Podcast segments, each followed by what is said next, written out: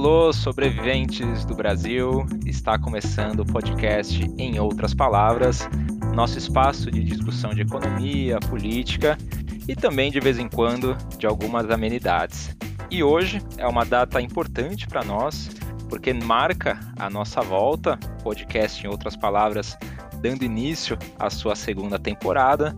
A gente agradece a preocupação de todos e de todas. A gente ficou bastante tocado com os milhares de pedidos de retorno do podcast, feito aí por muitos de nossos ouvintes. Eu já antecipo aí é, alguns boatos, povoaram aí as mídias de fofocas, as colunas de fofocas. A gente não brigou, não tem nenhuma briga aqui interna, não tem racha, nenhum de nós três está negociando contratos com outros podcasts, não tem nada disso. Então, o trio está unido, segunda temporada, o podcast está privilegiado. O que ocorreu nesse meio ano de ausência é que a gente estava tentando implementar outras formas de comunicação com vocês. A gente tentou o metaverso, não conseguimos, né? Nossa área aqui interna de, de desenvolvimento do podcast, nossa área de TI, não conseguiu, pra, é, conseguiu colocar para rodar o nosso metaverso. Então a gente está chegando aí aos ouvidos de vocês na forma clássica mesmo. Antes de passar a bola para os meus amigos, só um comentário final nessa introdução da nossa segunda temporada. A gente pretende ser mais constante ao longo de 2022, principalmente nessa forma, nesse formato de gravação, mais episódios, nesse ano que promete bastante no Brasil e no mundo também, por que não? E dentre as sutilezas da vida, gostaria também de lembrar que a gente começa nessa semana no mesmo momento que a Globo está estreando o Big Brother Brasil. Então, para vocês verem que o nosso retorno é tentando já concorrer com os grandes. Então, se cuida aí Globo, se cuida aí Boninho, tomem cuidado com o podcast em outras palavras. Então, brincadeiras à parte, passa a bola para vocês, Carol e Matheus. Feliz terceiro ano da trilogia de 2020 para vocês. Uhul, voltamos. Olá. Olá, pessoal. Estamos de volta. Será que esse vai ser um ano diferente? A gente está até voltando às gravações. Será que 2022 promete? Exato. Se é para o bem de todos e felicidade geral da nação, diga ao povo que voltamos. Boa! Aos nossos fãs, mandaram mensagem. Voltamos. Exato. Estamos de volta. E falando, falando em fãs, a Carol tem um recadinho aí de, de redes sociais é, para dar para os nossos ouvintes, Carol? É isso aí. Aproveitando aí que o César já falou que a gente vai. Estamos mais constante em clima de promessas de, de eleição aí que a gente vai provavelmente falar muito esse ano, já vou colocar aqui as nossas promessas de estar mais constante nas redes também. Então, se você tem provavelmente Instagram ou Twitter, ou se não tem e quiser se cadastrar, você pode seguir a gente no Instagram. A gente é o arroba podcast em outras palavras. A gente normalmente posta os nossos episódios, ou se tem alguma coisa curiosa no mundo de economia e política, a gente compartilha. E no, Insta, no Twitter, a gente é o arroba podcast em outras. No Twitter, a gente normalmente participa de thread ou de a gente compartilha artigo ou de alguma coisa legal que algum professor escreveu. Então, nas duas redes, acho que a gente tenta ser o mais presente possível dentro do nosso espectro de economia e política. Então, segue a gente. Podcast em outras palavras no Instagram e podcast em outras no Twitter.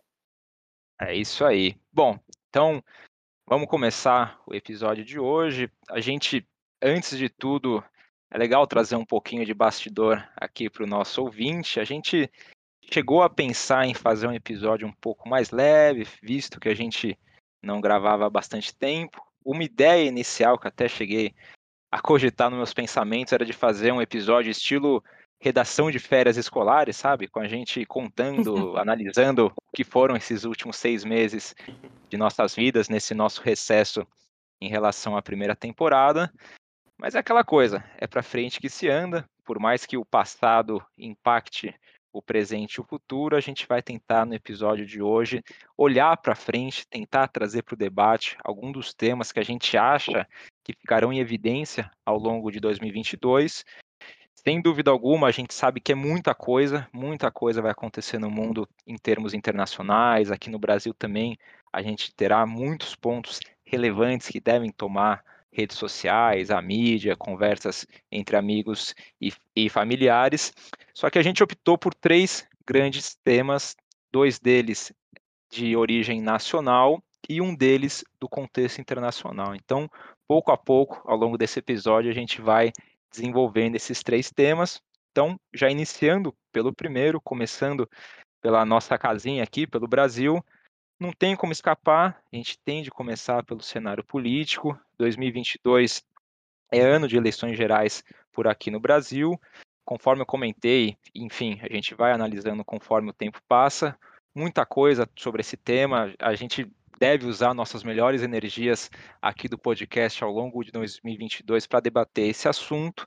Mas um primeiro ponto, uma primeira discussão que a gente gostaria de trazer com vocês é trazer os dois principais personagens para o debate, conversar um pouco sobre os dois antagonistas dessa disputa, os dois que vão disputar a cadeira presidencial do nosso país. De um lado, o presidente atual, Jair Bolsonaro, e de outro lado, Luiz Inácio Lula da Silva. Então, um podendo ser reeleito, o outro podendo assumir pela terceira vez a cadeira de presidente. Então, começando aí as nossas indagações, nossas provocações. Antes de tudo, pano de fundo, pesquisas mostrando o Lula na frente, bem à frente dos seus adversários, qualquer pesquisa a gente vê isso, podendo até liquidar no primeiro turno a fatura.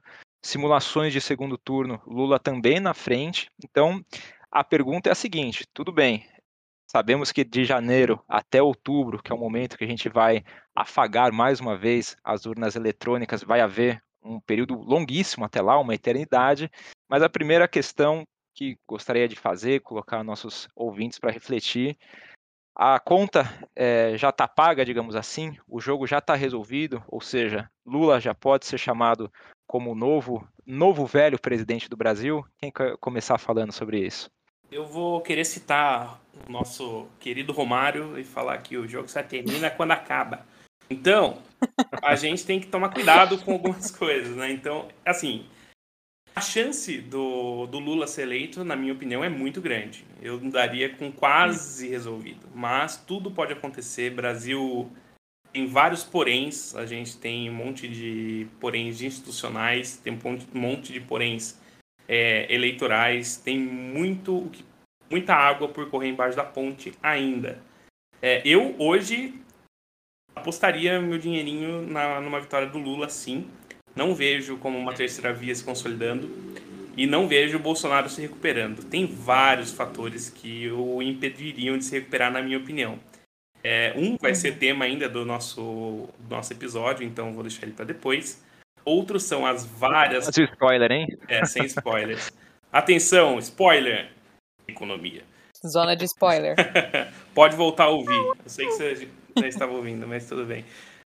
Tomados os spoilers, eu acho que tem outros fatores. Um deles é, é a posição dele ao longo de, do todo o mandato dele, principalmente no pós-pandemia, que foi bastante bizarro. Eu não sei outra palavra para descrever que não bizarro.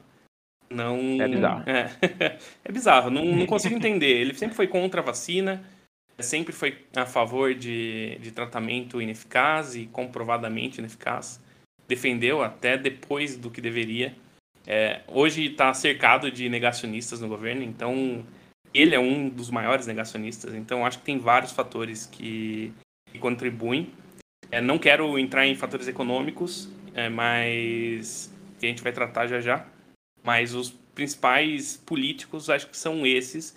Lembrando, ele começou a tentar algumas medidas populistas é, comprou o Congresso para isso, então ele tem uhum. dado, tem colocado as cartas que ele tem à disposição, tem usado, mas ele não consegue, eu acho que não tem como se manter em pé. Acho que a eleição dele já foi algo bem bizarro. Ele foi uma conjunção de fatores que elegeu ele, inclusive a facada. Ele saiu do debate e não e muito da, muita parte da população não viu o quão vazio, é, quão vazias eram as propostas dele então, hoje a gente está vendo com vaziação. A gente viu que ele não tem mais do que ladainha e briga. É, eu acho que ele se alimenta da briga e, da, e do conflito. Por isso que também ele tem algumas posições políticas. Mas isso não, acho que não consegue garantir ele tanto tempo assim. E ele está enfrentando um, um, candidato que passou de, de preso para livre favorito para a presidência da República. E acho que o maior, quem mais alimentou o Lula no, no cenário político hoje é o próprio Bolsonaro. Assim como tinha sido o contrário, né? O, o, o Bolsonaro tinha também se alimentado muito do Lula. E. Uhum.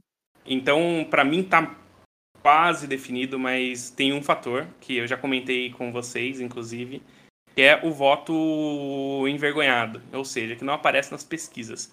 A pessoa vai lá, vota no, no Bolsonaro porque gosta dele, é, se alinha com um ou outro ponto do discurso, imagino que pouco se alinhe tanto ao discurso dele de forma geral, mas que pode esconder um pouco e talvez é, segurar um pouco a, ele nas pesquisas.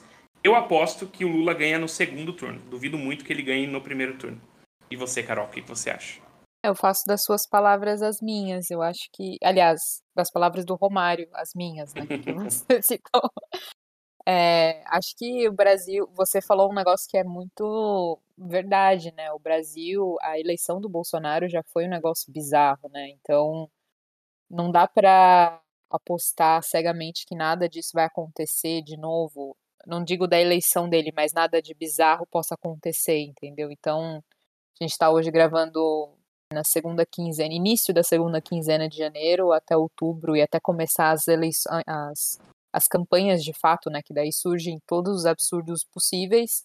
Não tem como a gente a gente cravar de fato que que está eleito. E eu acho até perigoso também, até para o próprio Lula e para o próprio PT essa posição de já tá ganho, porque se você considera que tá ganho, aí você não vai fazer nada para ganhar, e aí às vezes você pode, né, relaxar e acontecer alguma outra coisa. Então, eu faço coro com vocês. A gente estava comentando, né, no nosso grupo aquela pesquisa que a gente estava falando essa semana do, do Genial Quest, e, e aí todos os cenários que eles dão é o Lula na frente no segundo turno, mas acho difícil ganhar em primeiro turno pensando na dimensão do Brasil, pensando no tamanho, nesse voto envergonhado que o Matheus colocou, de como vai qual que vai ser a proposta que o Lula vai fazer, quais são os nomes que ele vai dar, se o mercado financeiro vai realmente comprar essa ideia, se ele vai entrar com o Alckmin, acho que tem tantos fatores ainda, então não sei se dá para cravar agora em janeiro que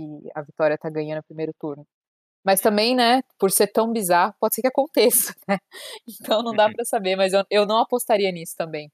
Eu vou, vou ser mais esperto esse ano, vou apostar com o Matheus.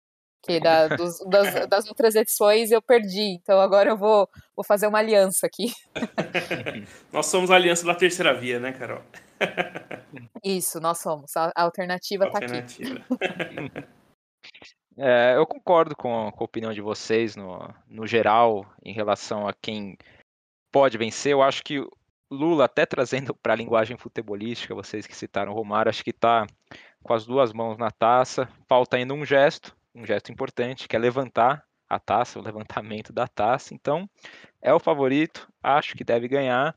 Mas até pegando alguns é, temas que vocês colocaram, acho que não vai ser tão fácil como muitos da esquerda esperam, até a Carol colocou isso, isso pode ser perigoso sim. Eu tenho amigos aí que já estão comprando passagem para Brasília para a virada do ano para é, participar da, da, da do, do Lula. Posse. É, da posse, não me vinha a palavra, obrigado, Carol, da posse do Lula como presidente. Então, isso eu acho bastante perigoso, Fora que, né, isso daí é imprevisível, não descarto a ocorrência aí de eventos um pouco mais extremos ao longo do processo, Exato. se é que, que vocês bem me entendem. Então, no geral, concordo, é o favorito, mas ainda tem muita água para para rolar debaixo dessa ponte. Então, acho que esse é um primeiro ponto, a gente fazer essa abertura inicial.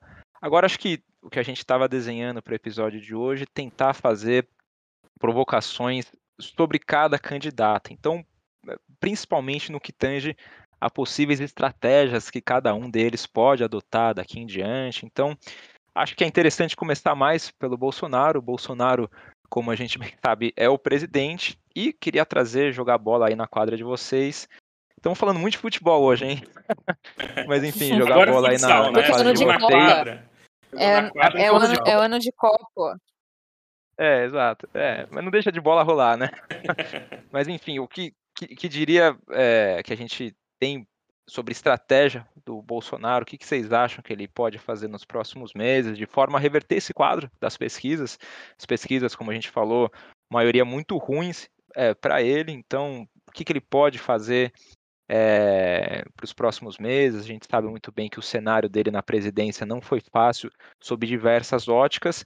Então, daqui até outubro, o que, que vocês diriam, ou até o recomendariam, digamos assim, se vocês fossem contratados aí pelo, pelo Bolsonaro para ajudar ele? O que, que vocês fariam? Quer começar, Carol? Eu ia falar, não vai nos debates. Arruma um jeito de não ir, porque não tem o que você falar. Come camarão. Novo, de novo, fuga. Come mais camarão, foge, que é né? melhor. então, eu acho que ele vai, ele vai se apoiar nessas estratégias, nesses projetos econômicos, que a gente sabe que, que não é a ideia dele, né? E eu acho que ele vai tentar pintar o saldo positivo que a gente teve pós-vacinação como se fosse algo que ele tivesse trabalhado para isso, entendeu? Ele vai tentar pegar esses últimos dados, a queda do número de mortos e, e vai tentar reverter para como se fosse uma campanha do governo durante, como se fosse um plano. É, e enfim, né? E aí, fora as fake news que acho que vai rolar, eles já devem estar trabalhando com isso, todos os bots e, e o WhatsApp, porque não vejo muito o que, que ele vai conseguir usar é, para reverter esse quadro de, de aprovação dele. E, e eu estou muito curiosa, porque é, ele vai ter que ir nos debates para poder quebrar esse estigma que ele foge de debate, e ele vai ser destroçado por todos os candidatos, né? Imagina, fico imaginando um debate dele com Ciro, sei lá, não sei se o Moro, né? A gente vai falar sobre isso e todos os outros candidatos e o Lula, né? Eu quero ver como vai ser, o que que vai, vão, vão ser todos contra ele. Então, eu tô curiosa para ver também qual... o se apareceu o, o Emael também, não sei. O Daciolo. então, assim, eu, eu tô curiosa porque, de um lado, eu imagino que ele vai, né, que, que eles estejam discutindo isso, que ele vai ter que ir para poder não, não ficar, né, pô, o cara foge de debate mas ao mesmo tempo eu não sei qual que vai ser a estratégia que ele vai usar para desmentir tudo isso que foi feito, né, durante esse, esse governo lamentável. Mas eu acredito que ele vai tentar reverter esse saldo, não vou dizer positivo, mas menos pior do Covid, para como se fosse, ah, tá vendo? A gente fez alguma coisa que já estava planejada, e ele vai tentar é, vender né, esse, esses programas que, que, foram feitos ao longo da pandemia como se o governo dele fosse uma, um governo que totalmente pensa nos brasileiros e que se importa e tudo mais. O que, que você acha, Matheus? que você faria Bom. como publicitário do Bolsonaro? Eu falaria para ele assim, falaria para ele assim, tá perdendo? Quer que eu faça o quê? Você é Messias, mas não é, não faz milagre não. Entendeu? Eu falaria algo mais ou menos assim. Tem que ser no linguajar dele. Tem que ser para ver se ele entende. Assim, sinceramente, o que, que ele pode fazer? Medidas acho que populistas ele já tem feito. É, tentar bater no ponto fraco do, do principal candidato dele, que é o Lula. E eu acho que isso vai realmente acontecer. Inclusive, ainda não aconteceu. Por isso que eu acho difícil o Lula ainda ganhar no primeiro turno. É... Mesmo que tenha tido toda a polêmica da Lava Jato, ela aconteceu, a imagem do Lula se desgastou naquela época e foi limpa pela imagem ainda pior do Bolsonaro, é verdade, mas ainda assim não é a melhor das imagens, então dá para ele atacar o concorrente. Para se enaltecer, eu acho muito difícil. E quanto a não ir em debate, realmente eu acho que é a melhor forma dele poupar o mínimo de ideia, de imagem que ele possa ter. Mas do jeito que está hoje a pesquisa, ele tem que ir no debate. Ele não tem a opção de, de deixar de ir. Ele não pode ficar falando, falando apenas para a bolha dele em live como ele faz hoje. Então, eu, eu aposto, eu assim, se continuar dessa forma, eu acho que se ele estivesse ganhando, ele não iria para debate, mas ele não está ganhando, né? Então, eu hum. acho que ele vai ter que ir para debate. É, é. Perspectiva, assim, eu não acho que tenha muita margem de manobra. Então, se eu fosse do, da assessoria dele, eu teria me demitido já. é, e você, eu... César, qual a sua estratégia vencedora? Eu concordo, acho que não tem muito o que fazer em relação a debate, acho que ele vai aparecer nos debates quando eles começarem lá em agosto, setembro é, deste ano.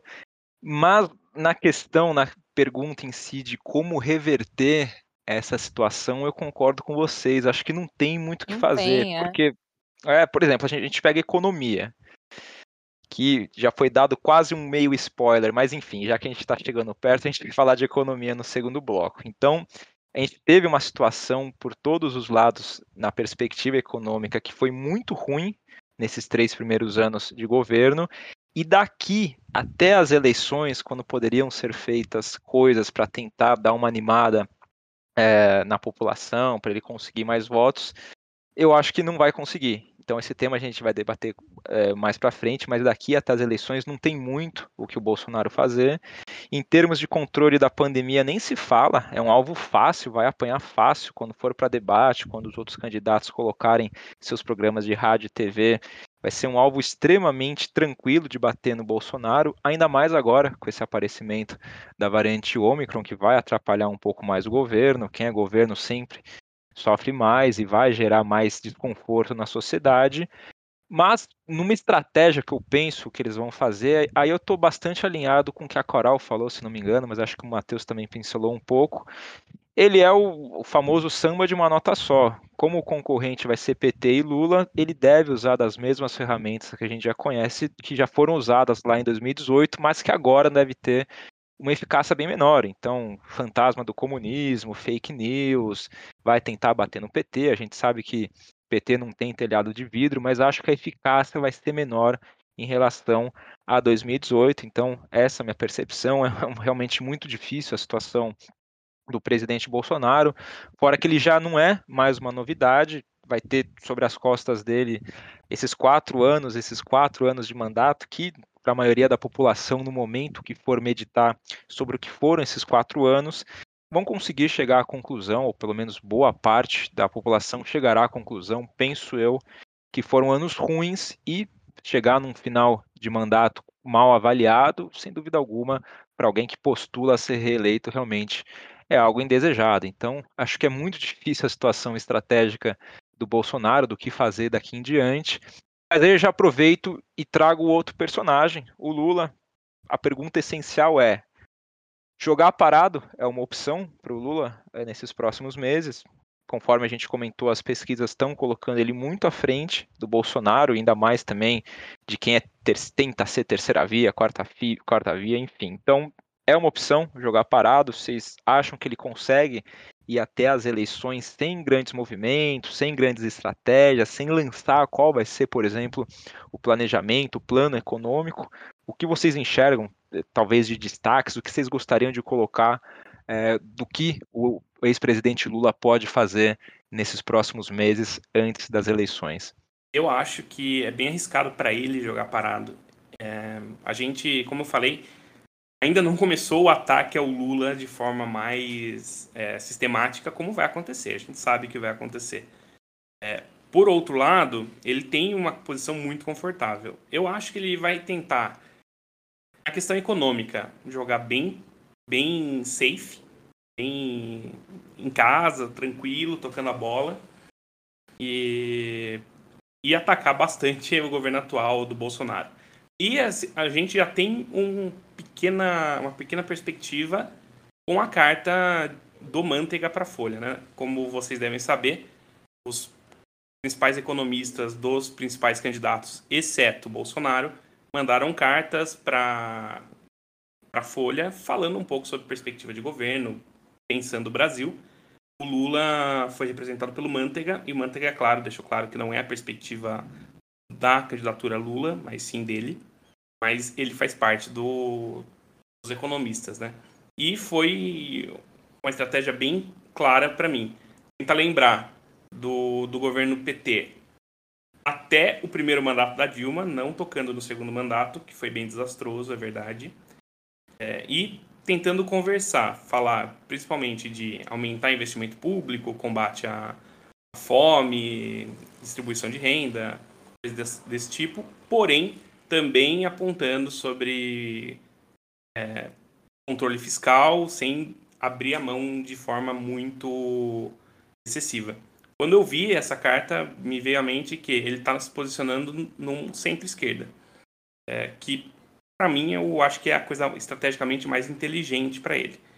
E falando um pouco também sobre escolha de vice, é, e aí é uma pergunta que eu queria fazer para vocês também. É, muito tem se ponderado e especulado que o Alckmin seria o vice do Lula. Vocês uhum. acham um bom vice para o Lula? É, que, até que ponto vocês acham que ganha a candidatura e até que ponto perde?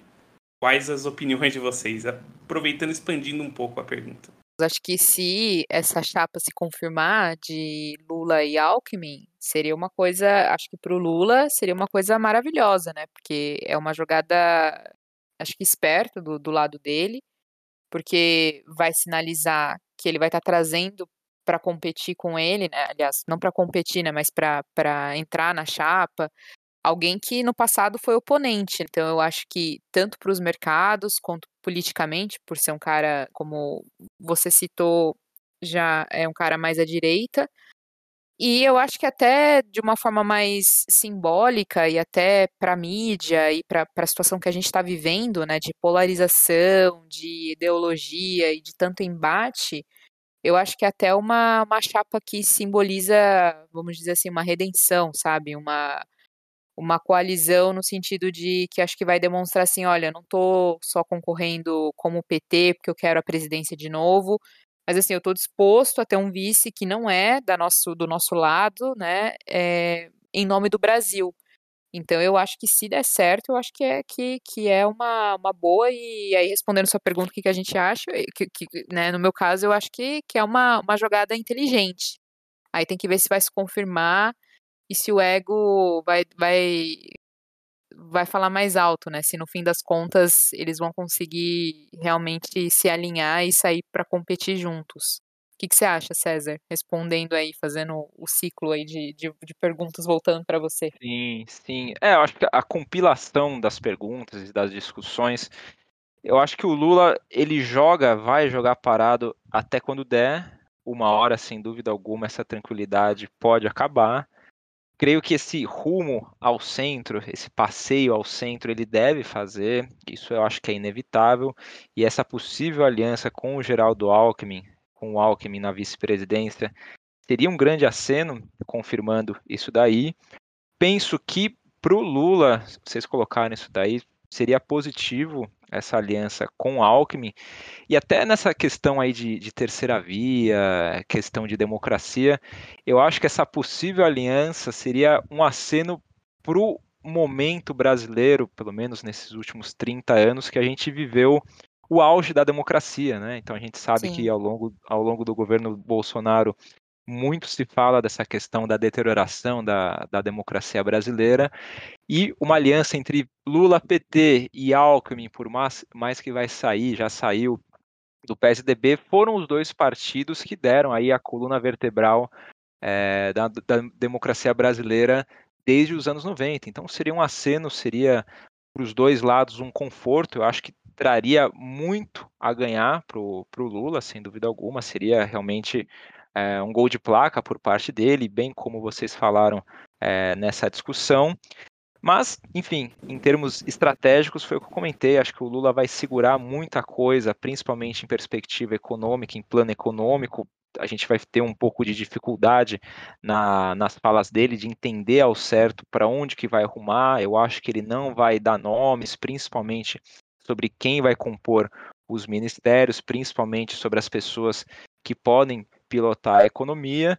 E é aquela coisa: Lula sabe o que são as eleições, sabe o que são elas, sabe muito bem como ganhar a eleição, sabe também muito bem o que é perder uma eleição e como perder uma eleição, ainda que com muitas turbulências permeando é, momentos da campanha, eu acho que o Lula e o PT têm muita experiência e vão saber controlar as expectativas da sociedade, as expectativas do mercado, também sabendo lidar com os ataques dos adversários e com a cobertura da imprensa que a gente sabe que tende a ser bastante implacável nesse período eleitoral. E só fazendo um adendo, um comentário que o, o Matheus ele trouxe aí para o nosso debate, é, essa questão envolvendo o o artigo do Manteiga. Eu acho muito inteligente o Lula ter escolhido Manteiga, viu, Matheus? não pelo texto em si, não pela defesa que o Manteiga colocou, mas porque eu acho o seguinte: todo mundo quer saber quem que o Lula vai nomear para pilotar a economia, quem vai ser o ministro da Fazenda, o ministro da Economia, enfim. E tendo colocado Manteiga para escrever, ele seria a única opção de pessoas que circundam o Lula que não vai assumir a cadeira.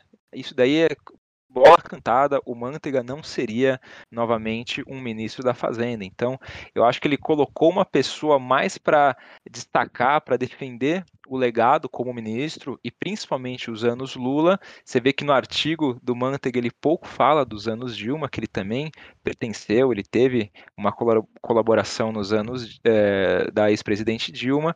Então, foi inteligente pela parte do Lula de só colocar uma pessoa que ninguém acredita que de fato vai ser o ministro da Fazenda, o principal personagem aí na pilotagem da nossa economia. Então, acho que essa foi a primeira discussão, a discussão desse primeiro tema desse nosso podcast, dessa, dessa volta. Agora a gente trabalha outros dois temas, então a gente já falou um pouquinho anteriormente, a gente deve falar um pouco agora sobre economia. A gente vê que é um tema que deve pautar bastante, deve pautar é, também é, a fala de candidatos ao longo dos próximos meses. Só fazendo um recorte bem breve para a nossa audiência, também para ajudar a gente a discutir esse assunto, a gente teve uma abrupta queda, uma abrupta recessão econômica em 2020. Em termos de PIB, para ficar um pouquinho mais claro, houve uma queda de 4% nesse indicador em relação a, 2020, a 2019. 2021, a gente ainda não tem os dados consolidados do IBGE, mas tudo leva a crer que o PIB vai ter uma alta de 4,5%, 4,5%. Apesar de parecer um número alto, ele apenas representa uma recuperação do que foi perdido em 2019, sem falar também que esse esperado aumento é muito mais explicado por questões de ordem estatística do que propriamente por uma pujança econômica. Então, uma primeira indagação, uma primeira provocação que a gente coloca é a seguinte: a gente entra em 2022 com umas expectativas muito negativas em relação à economia brasileira. Mais uma vez, falando de PIB, perspectiva de crescimento perto de zero, ou até, até quem sabe alguma recessão para a economia brasileira em 2022. Tem muito economista já falando sobre essa possibilidade. Então, desse modo, queria colocar aí para vocês quais as principais razões que explicam esse provável ano fraco que o Brasil terá em 2022? Alguns, acho que alguns fatores são bem relevantes aí, né? A gente tem, primeiro, uma dificuldade de suprir a, a demanda, então a gente, inclusive, tem isso representado também pela inflação e por um baixo crescimento. É, a gente vê o, o, cenário de retomada muito lenta. É, hoje o desemprego demora muito para cair e o desemprego é algo que assombra a, a nação brasileira há muito tempo também. Então já está ficando quase. É, a gente tem a discussão sobre a pandemia virar uma doença endêmica. O desemprego está quase uma uhum. doença endêmica na economia brasileira. E, e isso é inaceitável.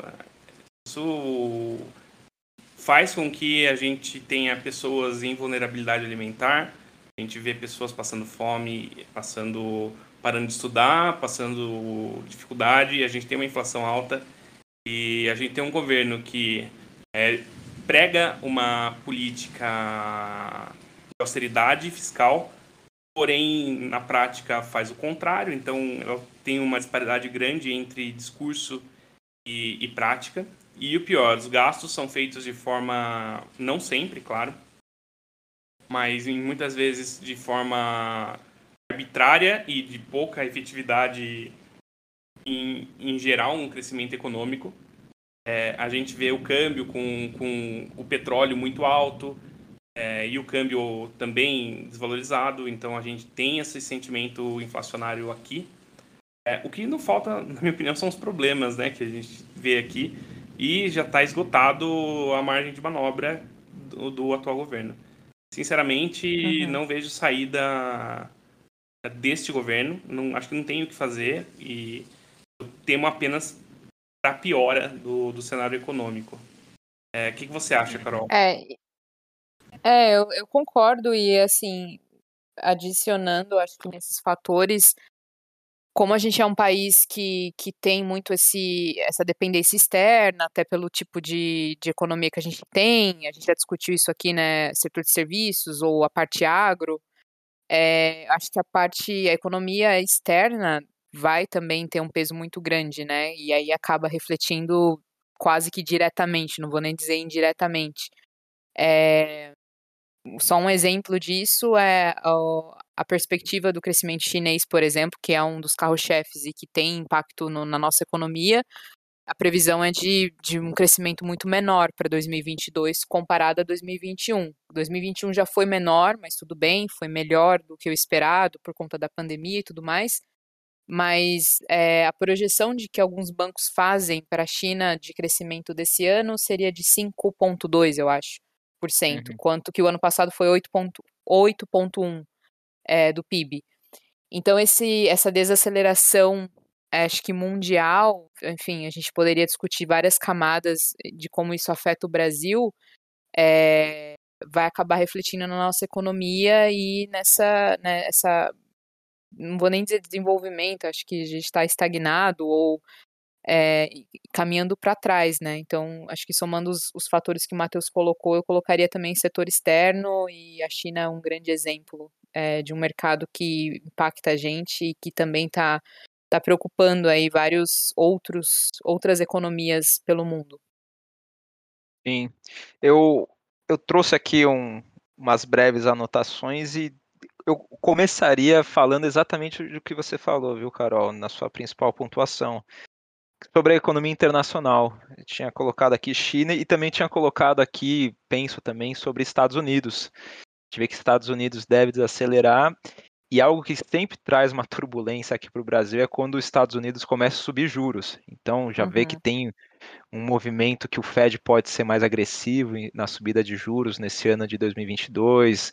Há pressões inflacionárias no mundo todo e os Estados Unidos também. A gente vê que economistas lá dos Estados Unidos, o mercado em geral, é de cabelo em pé com essa inflação norte-americana. Então a gente vê que os grandes transatlânticos do mundo, Estados Unidos e China, passando por momentos aí um pouco mais desconfortáveis e a gente tende a sofrer com isso daí.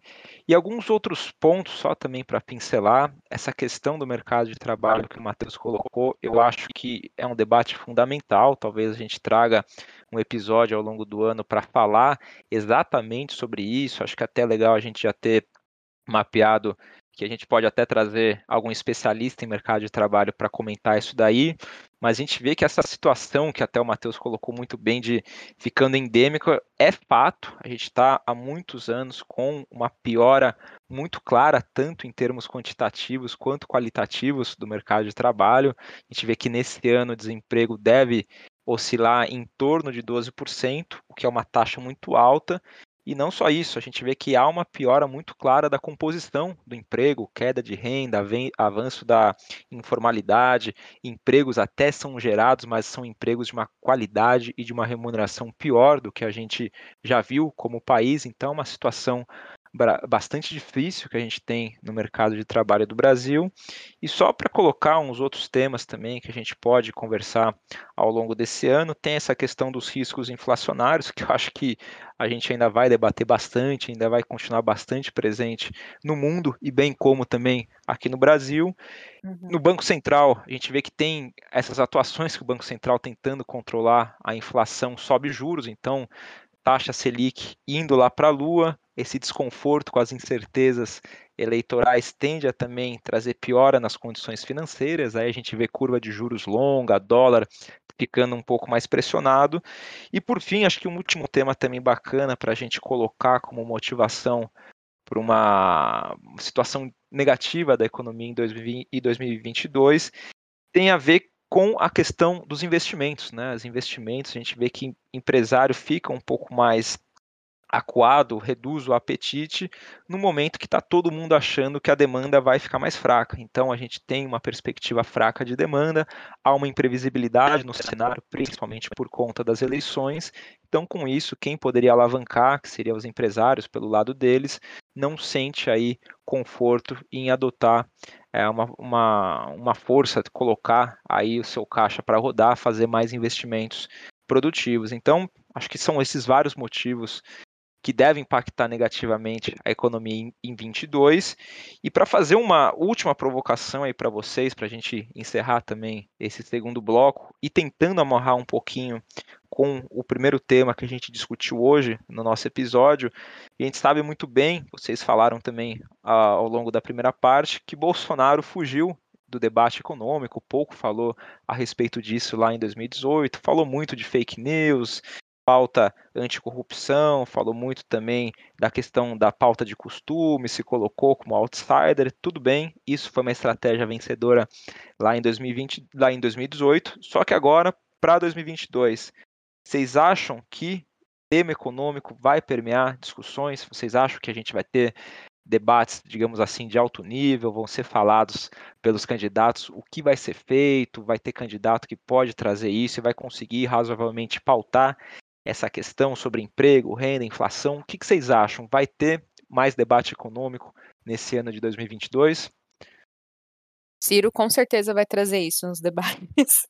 Ele sempre fala disso. o Ciro não, não, não vai nos deixar na mão nessa.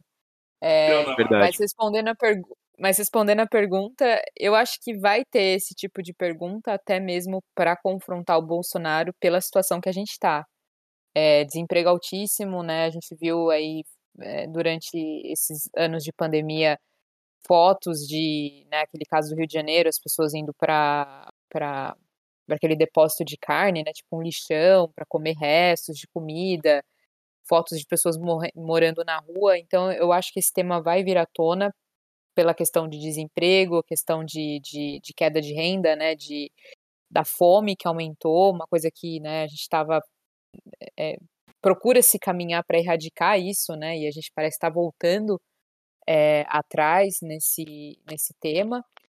Então eu acho que vai ter. Agora, essa sua pergunta é que é a pergunta de um milhão de. de um milhão de reais não, porque já está desvalorizado. Inclusive, né, é. o prêmio do Big Brother já estão falando que não, não, não dá mais para nada.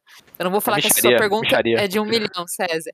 Mas, mas é, deveria se ter, né? E a gente, enquanto eleitor, deveria se cobrar para ter um candidato que apresente realmente saídas. Inclusive, sem querer estender a, questão, a, a, a discussão, mas pincelando aí talvez até um, um tema para os próximos episódios, é, acho que o que a gente precisa agora, muito mais do que tirar o Bolsonaro, é trazer alguém que realmente tenha propostas plausíveis e que façam sentido, né?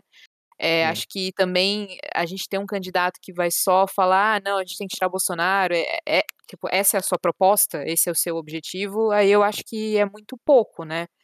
Porque aí, já dando um spoiler do que a gente vai falar depois, é o que está acontecendo nos Estados Unidos, né? Essa, essa ideia de ter um herói só para tirar o vilão, depois não se mostra suficiente, porque daí os, os problemas continuam e você precisa resolver, né? Minha resposta para sua pergunta é: acho que Ciro vai trazer isso.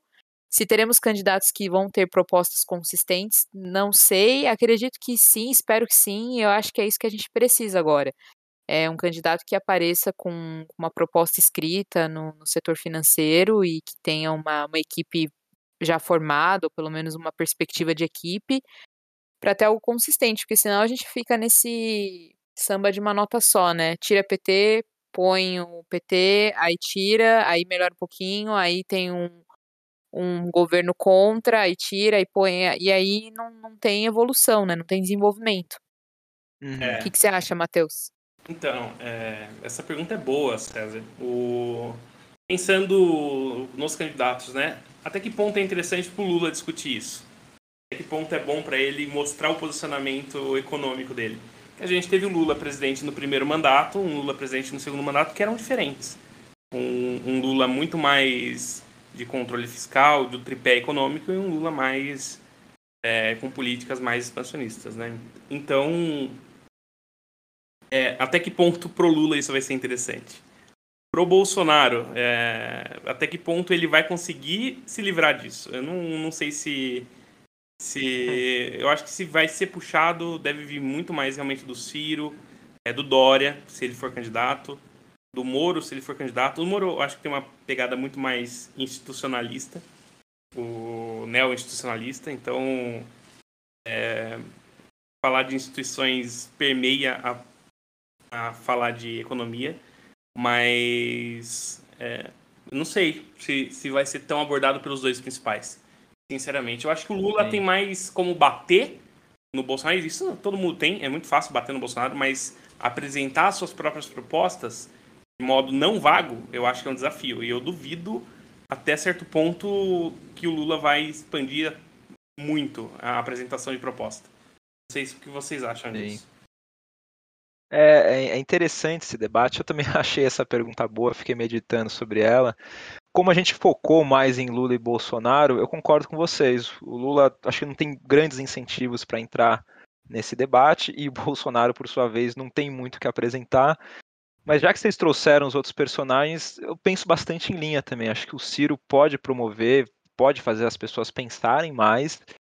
Eu acho que o Dora traz essa percepção é, que a gente já conhece do Dora, a gente aqui de São Paulo, mais privatista, essa visão um pouco mais neoliberal de, de tentar conduzir a economia, se é que existe isso daí. E o, o Moro, eu acho que é uma figura interessante, porque eu vejo que o Moro ele tem muita dificuldade em verbalizar o que ele pensa, se é que ele consegue entender um, um pouco de economia. Eu não sei se vocês notaram, mas o, o Moro é uma pessoa, ou vamos colocar já a nomeação de candidato, extremamente fraca de conseguir juntar pensamentos e botar numa frase. Então, eu julgo que o, que o Moro, se ele quiser debater a economia, por exemplo, com Lula, com Ciro, com o próprio Dória, por mais que o Dória seja, digamos assim, parceiro né, dele, né, eles sejam aí relativamente próximos, acho que ele não tem muitas condições de, bater, eh, de debater economia, pelo menos essa é a minha percepção. Sim, e aí a gente tem que ver se ele vai concorrer, né? Eu faço coro junto com a Thaís do, do Foro de Teresina e acho que ele não vai concorrer no fim das contas, porque acho é. que se ele, se ele for concorrer e perder, é, e digo a presidência, né, acho que talvez uma outra, um senado, algum outro cargo.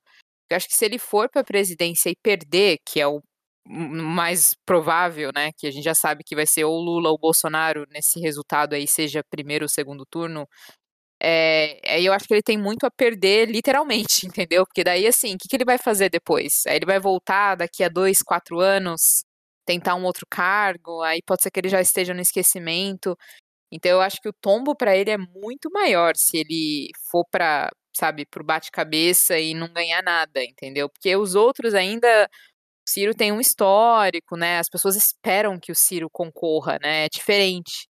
E o Moro eu já não sei, assim, acho que uma coisa que a Thaís até levantou no, no podcast foi até a questão de, tipo, ter capital para fazer campanha, entendeu? De estar tá lá, que, que não é o caso, porque ele não está mais né, na, na, magistratura e também não está mais ligado a nenhum é, escritório. Eu não sei nem se ele conseguiria fazer uma campanha a nível para conseguir estar tá junto lá do, dos presidenciáveis. Então, eu não sei se ele vai concorrer. É, e aí, se concorrer, aí eu concordo com você, César. É, acho que ele não teria como ir para um debate é, e, e, fazer se fazer inteligível no, no que tange a parte de economia e das ideias dele. Sim. Então, mas a gente ah. tem que guardar, né? É, eu duvido muito. Você quer acrescentar? Ou... Sim, eu, eu acho é. muito difícil ele concorrer. Eu, sinceramente, já não acho que assim, se ele concorrer, duvido que ele tenha chance, porque ele conseguiu. Ele já era o inimigo do Lula, né? E conseguiu ser o inimigo agora do Bolsonaro, e são duas figuras muito grandes. Então, assim, chance dele estar no segundo turno eu acho muito improvável. É, eu acho que é. ele está fora, mas para Senado eu acho que ele tem chance. Pra, depende do lugar, talvez tenha chance. Eu acho que ele deveria tentar como Sim. deputado, sinceramente. É garantido para ele conseguir. Sim. Mas ele ia ter que passar um público com... muito específico, né? É. Que é então. com nem Lula, nem Bolsonaro, e aí também esse, esse público deve ser, tipo, muito pequeno. Então, assim, ia ser. É uma tarefa bem hercúlea para ele, para concorrer e ter um, um público que vote nele. Sim. Que nem dá para dizer que são os nem-nem, porque também aí tem Ciro no meio, entendeu? Então. É, nem-nem é tá, tá, tá dividido entre Ciro, Dória, Moro. É. Exato, então, mas é isso que eu tô querendo então. dizer. Acho que nem, nem isso ele pode garantir que iria para ele, porque daí ia estar tá dividido entre todos os outros, né? Então, assim, é, é bem específico. É. Mas talvez por Curitiba, se ele concorrer por lá. É, eu queria que ele fosse deputado, pro... alguma coisa, quem que ele sabe. no Rio de Janeiro para concorrer com o Queiroz. Não sei se vocês viram, mas o Queiroz falou que se ele tivesse o apoio da família Bolsonaro, ele seria o deputado Sim, mais votado do Brasil. Não duvido que ele vá. Cadê o Queiroz? Cadê o Queiroz? Não duvido que ele vá Bom, concorrer, é... mas duvido que ele vá ser o mais votado do Brasil, isso com certeza. É, eu concordo, eu acho que o, o Moro tem poucas chances, as chances dele eram na eleição de 2018, essa sim foi a eleição do outsider e ele poderia ter vestido muito bem essa roupagem, mas sem querer jogar água no chope de ninguém, a gente tinha combinado que nem ia falar de Moro, nem ia falar, falar de Ciro, e estamos aqui falando. Então, vamos rumar para a continuidade aqui do episódio. O Moro talvez seja um, um personagem que a gente fale bastante ao longo desse ano, bem como o Ciro, os outros candidatos. Mas dando sequência, gente, acho que a gente vai aos finalmente do episódio de hoje falar um pouquinho desse cenário internacional. A gente optou por os Estados Unidos, falar um pouco mais de Estados Unidos, em específico falar dessas eleições de meio de mandato lá no país que vão ocorrer é, no mês de novembro, debater as implicações para a política americana dessas eleições. A gente abre o jornal dos Estados Unidos, a qualquer lugar que a gente lança o olho já está falando dessa questão dessas eleições. Mas antes de tudo, acho que chamar nossa especialista em, em política internacional, a Carol, o que, que, são eleições de meio de mandato, Carol? Você pode falar o que, que é isso daí nos Estados Unidos? Posso falar, mas eu não sou especialista. Ah, ah, poxa. Posso, eu sou, sou representante internacional. Você é a nossa especialista, é... Internacional. É. é. eu tô Na igual falta de um, da Globo. É, sou a Cecília, Cecília Malan, Cissa Malan. É, vamos lá, então, são as eleições, como o César falou, que vão ocorrer agora em novembro, que são para eleger senadores, né? Eles têm são 100 assentos na, no, no Senado e vão ser 34 é, desses assentos que vão concorrer e uh, os assentos da casa dos que eles chamam de casa dos representantes, né? Que seria o nosso Congresso. E aí são todos os cargos é, dessa casa, né? Desse Congresso. Claro que alguns vão ser reeleição, alguns estão se aposentando, então os cargos vão, vão ser é, ocupados por novos deputados, né? Vamos traduzir assim, como se fosse o equivalente no Brasil aos deputados. Então, é basicamente a eleição do Congresso né, e do Senado é, que acontece agora no, no, meio do mandato. E aí, por que, que ela é importante? Porque hoje, em no começo de 2022, os democratas eles têm apenas 10 assentos a mais que, o, que os republicanos no, no total. Então, assim, já está bem dividido. E aí a grande pergunta é que nessas eleições, como vai ter eleição de governador também para vários estados, a, a grande pergunta é quem vai levar a melhor, né? Se, que vão ter mais assentos ocupados por republicanos e por democratas. E por que, que isso é importante? Porque os republicanos representam aí essa volta de um, uma direita mais conservadora. Não vou dizer a volta do Trump, do trumpismo, porque a gente não sabe se ele voltaria. Enfim, a gente vai discutir um pouco sobre isso.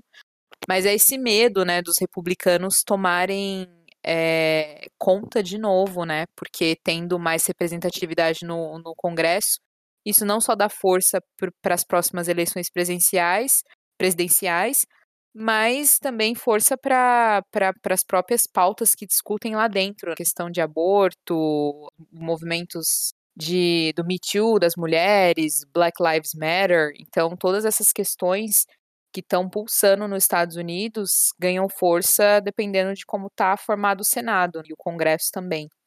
Então, é por isso que é importante. Então, aí novembro vai ser vai ser vai ser quente aí nos Estados Unidos várias eleições e... acontecendo ao mesmo tempo.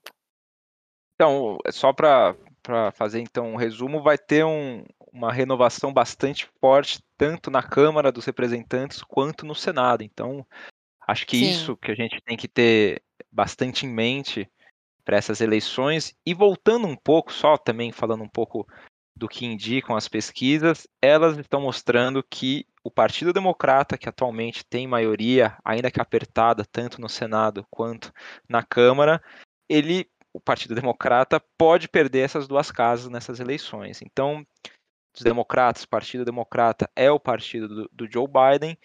E aí a pergunta que eu faço para vocês é o seguinte: tem muita gente falando que essas eleições pode ser essa virada que a Carol comentou, que os republicanos podem tomar as duas casas do Congresso, isso muito em virtude da impopularidade do Joe Biden. Então a pergunta é: o que ocorre com o Joe Biden? Por que, que ele está tão impopular? Por que o governo dele é impopular? Que, quais são as razões, as principais razões? Quem queria colocar aí alguns pontos sobre esse assunto? Eu vou tentar colocar alguns pontos, não sou especialista, então a Carol vai complementar com certeza. Mas uh, alguma, alguns pontos eu acho que se destacam. Um, é, inclusive a gente tem sofrido com isso, é uma inflação generalizada ao longo do mundo todo. Então, economicamente, talvez tenha alguns problemas da, na gestão Joe Biden. É, um outro ponto, eu acho que bastante relevante, é justamente a Covid. Ele foi eleito é, com a bandeira de que iria erradicar a Covid. Sabemos que isso é impossível, eu acho que nunca vai acontecer. A gente vai ter Covid para sempre, de agora em diante. Então, e com a variante Omicron, isso ficou ainda mais claro, né? Com casos lá passando de um milhão de casos por dia, tá totalmente descontrolado, mesmo com pessoas vacinadas. É, e outra coisa é que ele pegou um Estados Unidos bem devastado, né? Então, é difícil reformas profundas a ponto de reverter essa situação. É, e, claro, isso impacta fortemente na rejeição dele. Hoje, a rejeição dele é a maior, só perde para o Trump, o próprio Trump, se eu não me engano, nos últimos sei lá quanto tempo, acho que desde o pós-guerra. Então, é uma rejeição muito forte, muito alta. E sempre que isso aconteceu, é, teve uma virada de casa, ou pelo menos uma perda significante de cadeiras na, principalmente na, na casa, né, do, no, no, na câmara de lá. Então, isso, isso tudo acho que aponta para um cenário bem complicado para o Joe Biden. E lembrando que, perdendo a casa, né, perdendo, perdendo o legislativo, fica muito mais difícil aprovar propostas, fica muito mais difícil é, governar de forma com menos amarras. Então, para ele reverter uma situação dessa e talvez tentar uma outra eleição para o Partido Democrata, vai ficar bem difícil. Carol, complementa, por favor. Sei que está incompleto. é.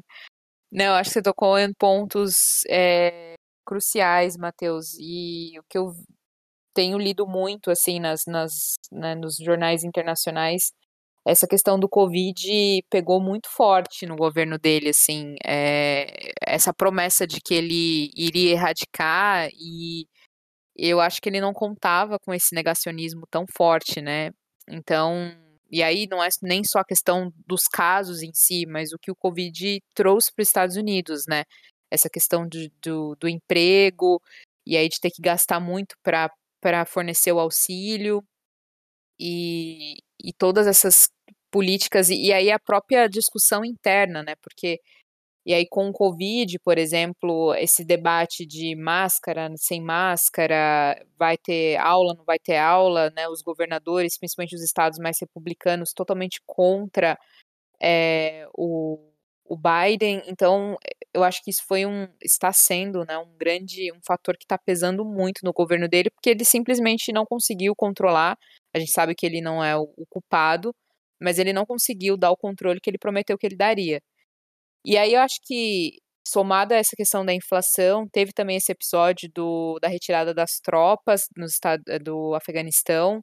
Acho que isso balançou um pouco a opinião pública de, de ter sido uma coisa de última hora. A gente sabe que, né, ele falou que nunca foi um plano de continuar lá nos Estados Unidos para sempre, mas ao mesmo tempo, quando você olha discursos na época que ele era vice do Obama, ele, como vice, é, o vice-presidente é presidente do Senado, e tem discurso dele falando que a ideia era ficar lá para sempre, se fosse o caso, mas que eles não sairiam enquanto eles não entregassem um governo renovado e restabelecido no Afeganistão. E aí, quando ele foi presidente, retirou e, enfim, tem diversos depoimentos de inclusive outros soldados de outros países que estavam lá no dia que falaram que apareceram para trabalhar no dia seguinte e não tinha ninguém lá, eles não estavam sabendo que a galera tinha saído.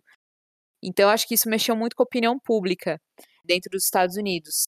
E, e aí, um outro último fator que eu, que eu juntaria é que essa questão da polaridade, da polarização né, republicanos democratas não foi resolvida na eleição, né? Então, assim, ele, ele foi eleito, mas não foi eleito com uma é, maioria polgada, sabe? Então, ele ainda está lidando com um país que não aprova totalmente o, a eleição dele, e aí tem todo esse debate de que o Trump ainda suscita essa coisa de que foi roubado, que não foi, então como se assim a eleição não resolveu esses problemas. Ele foi eleito, mas não foi resolvido. E acho que a gente tem grandes chances de acontecer isso no Brasil também, independente de quem ganhe, a polaridade vai, vai continuar e aí isso acaba impactando muito as decisões e a opinião pública, o apoio popular e indireto, né, popular, mas indireto no, no, no governo e tudo mais. Qual a sua aposta, Carol? Isso é são todos esses fatores.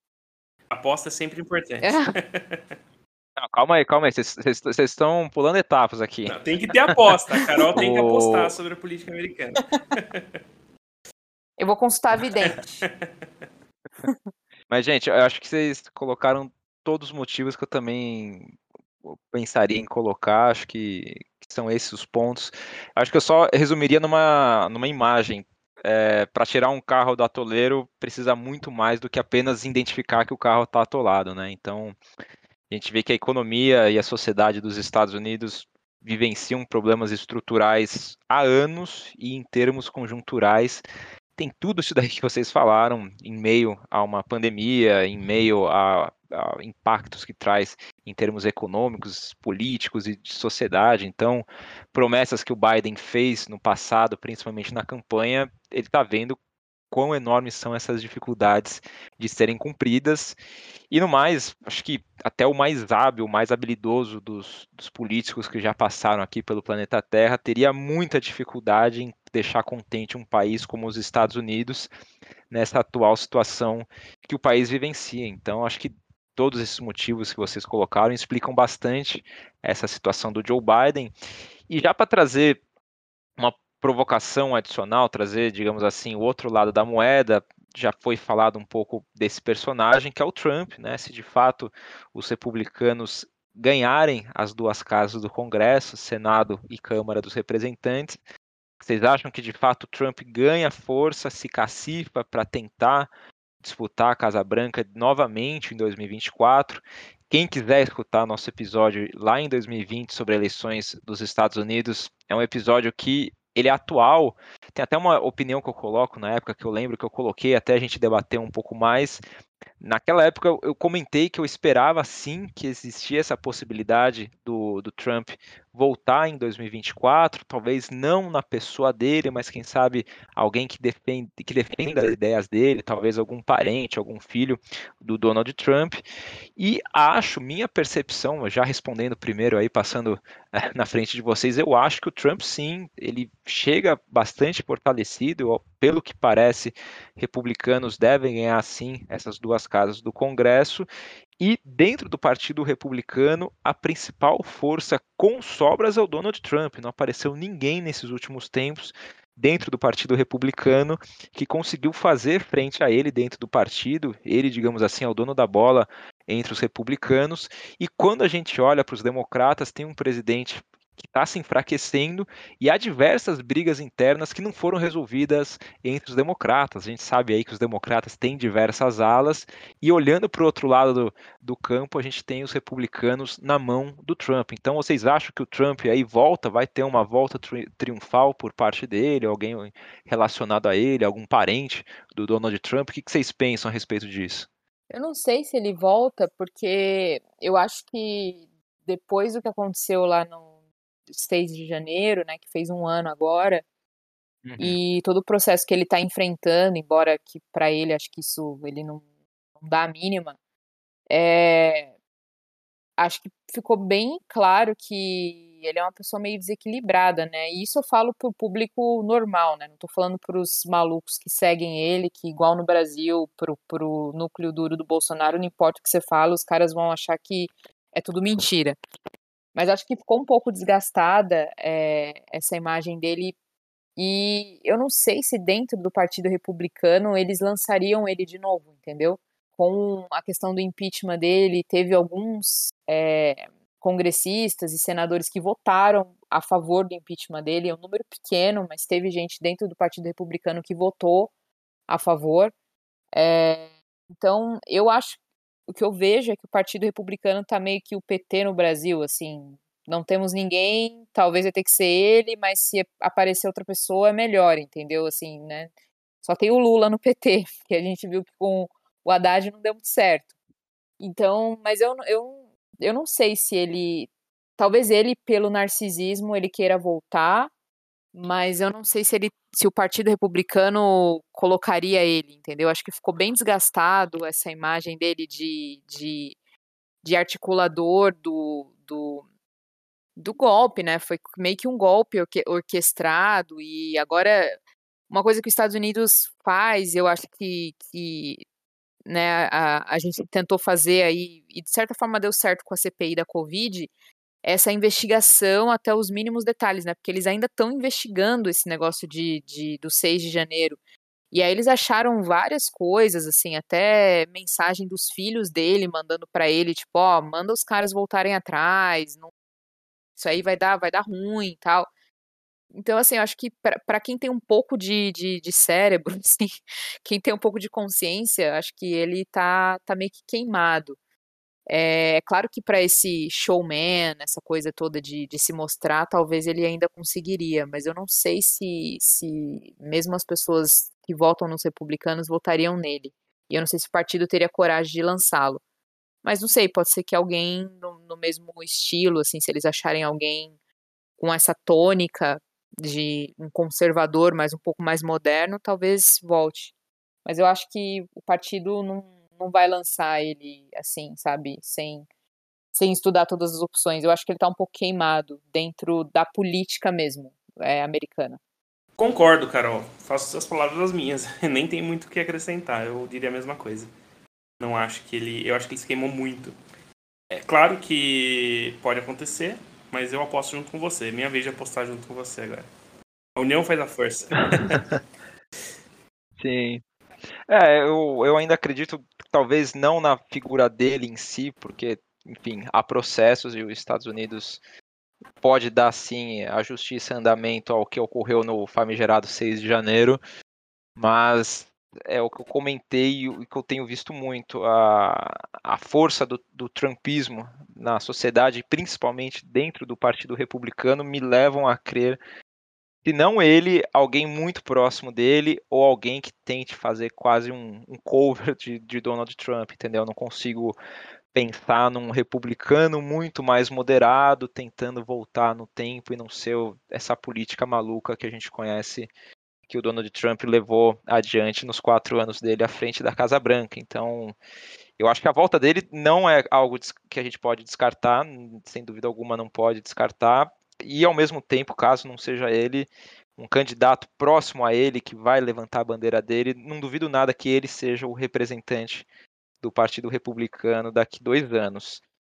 E só para terminar, só para fazer uma última provocação, eu nem sei se a gente tem tempo, se a gente não tiver, ninguém vai ouvir isso, enfim. o que diz. Vai ouvir só um tchau depois. É, vai vir um tchau, gente, até a próxima. Mas a terceira provocação esse risco dos Estados Unidos, se de fato Biden se enfraquece, fazer uma suposição, e uma figura como Trump, ou próxima do Trump, alguém ligado a ele, tem força até 2024, vocês acham que a gente pode ter uma nova rodada de extremismo é, de direita pelo mundo? Eu digo uma nova rodada porque, na minha leitura, essa, é, os, os políticos mais à direita governos mais extremos à direita têm perdido força nos últimos anos. Eu acho que isso ficou mais claro com a derrota do Trump lá em 2020, com a possível derrota que a gente debateu hoje do Bolsonaro em 2022 Só que eu temo um pouco a partir de 2024, se de fato tiver uma figura igual ao Trump ou o próprio Trump concorrendo e podendo vencer as eleições, vocês acham que a gente pode voltar tão rapidamente a uma nova onda de extremismo de direita no mundo? O que vocês acham a respeito disso? Acho que se a gente continuar numa pandemia e, e continuar patinando da forma como tá, não, não descarto. É triste, mas acho muito possível, porque é, a questão de, de quando você é um candidato que está se opondo né, aos extremos direita, o governo de sistema direita que está no poder e que tem feito atrocidades e você se propõe a fazer algo diferente, tanto quem votou e quem não votou vai ficar em cima esperando que o diferente aconteça. E se não acontece, você dá margem para um para o mesmo ou para alguém muito semelhante voltar a falar, tá vendo? Ele entrou e não fez nada do que ele falou, então eu que sou a diferença. Então, acho uhum. muito possível, se os Estados Unidos é, não conseguir controlar o Covid, e de novo, não é culpa do Biden, mas eles têm essa questão do negacionismo muito forte nos Estados Unidos rejeição de vacina, é, inflação continuar alta e a opinião pública não comprar o governo do Biden por essas incertezas ou mudança de discurso, acho que dá muita força para para um candidato voltar e falar, tá vendo, vocês votaram nele, mas não, não teve nada de diferente. E se e perde aí... eleição agora, Carol, igual vocês falaram, perde eleição agora, fica dois anos quase paralisado o governo Biden. Então Exatamente, então... exato. É, enfim, e aí você dá é. força para governo, né, para governador, para várias porque daí, como nos Estados Unidos funciona bem setorial, né? Aí é meio que cada estado aí tem influência nos delegados e tudo mais. Então, eu acho possível. É, é, é triste, né? Mas é bem possível. E então, é, para os Estados Unidos, essas eleições agora de, de, né, de meio de mandato é muito importante. E acho que para a gente tem, tem influência, né? A gente é bem influenciado por, por política americana, é, enfim, acaba respingando muito, né? Sim. Mas acho que também tem esperança aí, né? A gente teve as últimas eleições agora no Chile, né? Que deu esse, essa faísca de esperança, então, quem sabe, né? Não, não, não, não está tudo perdido. Quem sabe? É, eu, eu acho, eu concordo que pode acontecer de uma volta de um candidato à direita. É, no Trump mesmo eu já duvido um pouco de ser o candidato, como eu falei mas não, não duvidaria se voltasse. Resta saber o quanto infectado por isso o mundo seria. Será que teria, isso traria talvez outros locais com eleições de extrema direita? Aí já é uma outra pergunta. Por exemplo, a gente teve a onda, né? Então veio o Brasil é, com Bolsonaro, teve no Reino Unido o Brexit, teve nos Estados Unidos o Trump. Teve uma reversão, está tendo uma reversão agora, mas não sei até que ponto é duradoura. É, é uma boa pergunta também. Eu prefiro não apostar nessa. Sim. é, então é isso. Vamos acompanhar também essas eleições nos Estados Unidos. Será um ano agitado aqui no Brasil e também uh, lá nos Estados Unidos nessa questão de eleições. Alguém quer fazer algum comentário adicional ou vamos partir para a despedida já? Eu queria fazer um. Na verdade, a gente falou muito de aposta e muito de futebol, então eu queria ver, César. Você aposta que a música do Palmeiras vai acabar e o Palmeiras vai ser finalmente campeão da Copinha? Olha, eu acho que vai ser da Copinha e do Mundial. Pode printar aí, hein? Ô, louco. essa, essa é... As promessas 2022. Não, mas eu, eu, acho que eu exagerei na aposta, mas ó, é, como torcedor, é claro, eu torço pra que ganhe os dois.